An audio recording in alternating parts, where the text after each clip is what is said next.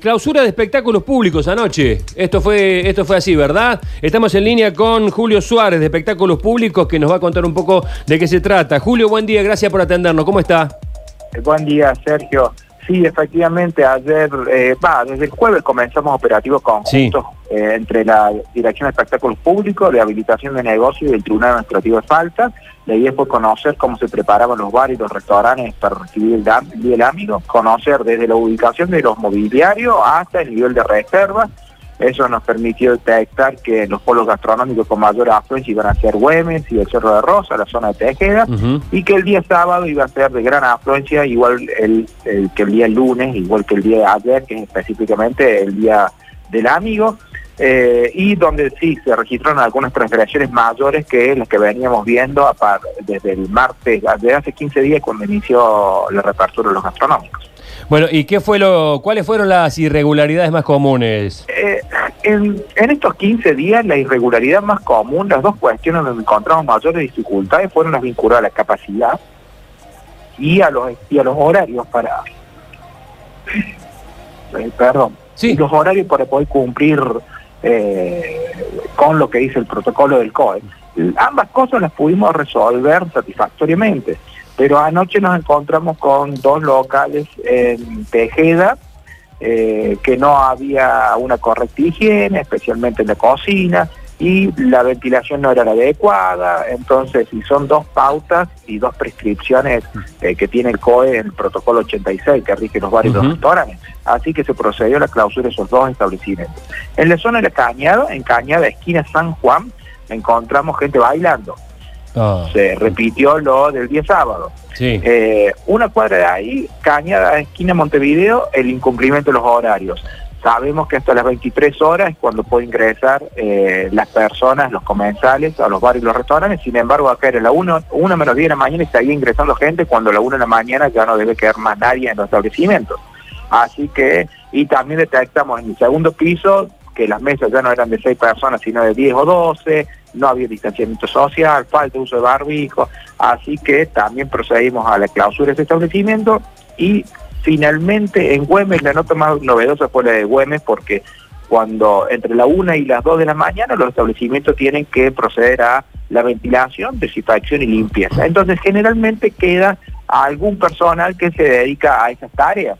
En uno de los establecimientos en Fructuoso Rivera, el 216, eh, nos pareció entender que escuchar que había más voces que la gente necesaria para limpiar.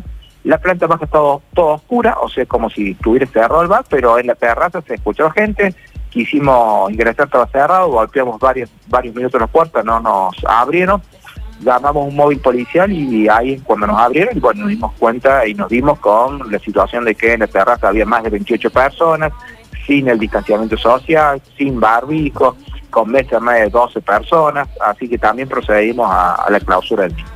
Julio, ¿qué, qué se hace? ¿Se clausura el local y se desaloja a las personas que están allí? Sí, sí, se procedió a, a la clausura del local y al desalojo de las personas. En este caso había ya dos móviles de policía, así que se, se individualizó a las 28 personas que estaban en el establecimiento. Eh, En caso, Julio, ¿cómo le va? Luchi Ibáñez le saluda, buen día.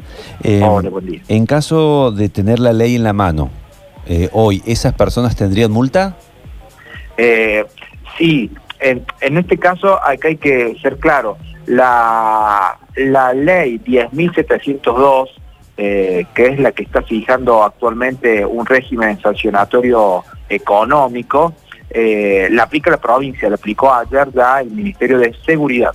Aún la, la municipalidad podría hacerlo, sí, pero tiene que darse en un marco de cooperación, en un marco, un convenio, marco de cooperación entre la jurisdicción provincial y la jurisdicción municipal, como para que los- la municipalidad y los empleados municipales y los inspectores puedan aplicar ese régimen sancionatorio que hasta el momento eh, no está disponible, por eso lo aplicó el Ministerio de Seguridad de la provincia. Ayer, eh, anoche a mí me tocó estar por la zona de Güemes también, eh, trabajando, no, no disfrutando lamentablemente, pero vi, por ejemplo, algunas situaciones que me llamaron la atención.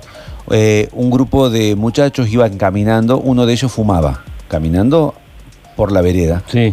Sí. Eh, y el policía le dijo que se ponga el barbijo. Y le dice, estoy fumando. No fume. No fume. Claro, no fume. No, pero que voy fumando, mira lo que... tira el cigarrillo. Claro. Eh, obviamente hay, hubo alguna gente que le gritó al policía, que dice, pero ¿qué, qué te pensás? ¿Dónde estamos? ¿Qué tenemos que hacer? Eh, en la vía pública tiene que andar con barbijo. Claro, Claro. y- pero, pero Mata. esta persona decía que estaba fumando y que podía Defendía fumar. su libertad de fumar, porque lo que pasa es que no se puede fumar en lugares adentro, por lo tanto el afuera está para fumar. Bueno, hacete un barbijo con un... ¿Qué hacemos ahí, Julio? Un barbijo fumador. que no fumen, ¿qué- qué- ¿cómo es? Bueno, hoy, a ver, eh, la, la prescripción. A ver, yo creo que eh, la disputa o la colisión de diferentes derechos es falsa. En realidad, eh, uno tiene que intentar hacer que los derechos eh, coincidan y el derecho a la salud hoy eh, necesariamente debe primar sobre cualquier otro derecho, eh, máxima la situación que estamos viviendo y en estos días en que estamos viviendo, donde el ministro de Salud de la provincia ha sido clarísimo al respecto, es decir, que estamos viviendo los días más duros y difíciles en este contexto de pandemia. Entonces tenemos que extremar la- las medidas de prevención y en este caso también de respeto a los que circulan eh, conjuntamente con nosotros. Entonces yo creo que eh, tenemos que tenernos en, este periodo tan problemático al, uso del barbijo. A ver, entiendo eh, la, cuestión que me están planteando.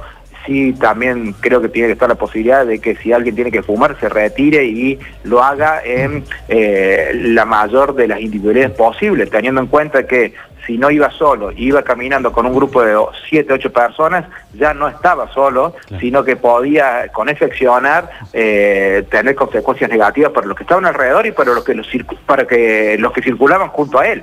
Lo último, me quedó, me quedó una duda. ¿Van a trabajar con el Ministerio Público Fiscal o a través de las denuncias? ¿Se va a avanzar en esto de hacerlo de forma conjunta provincia y municipalidad? Eh, eh, está previsto, está previsto la ley 10.702 eh, habla de que la autoridad de control es el Ministerio de Seguridad, pero que podrían ser eh, alguna administración pública, municipal o comunal, eh, siempre que se dé en un marco de colaboración. Eh, entre la municipalidad y la, y la provincia todavía no hay un, un convenio marco de colaboración que nos permita a nosotros aplicar esta normativa, lo cual no implica que en algún momento se avance en ese sentido. Bien. Bueno, eh, Julio, muchas gracias por este contacto. Que tenga buen día. Buen día, Sergio.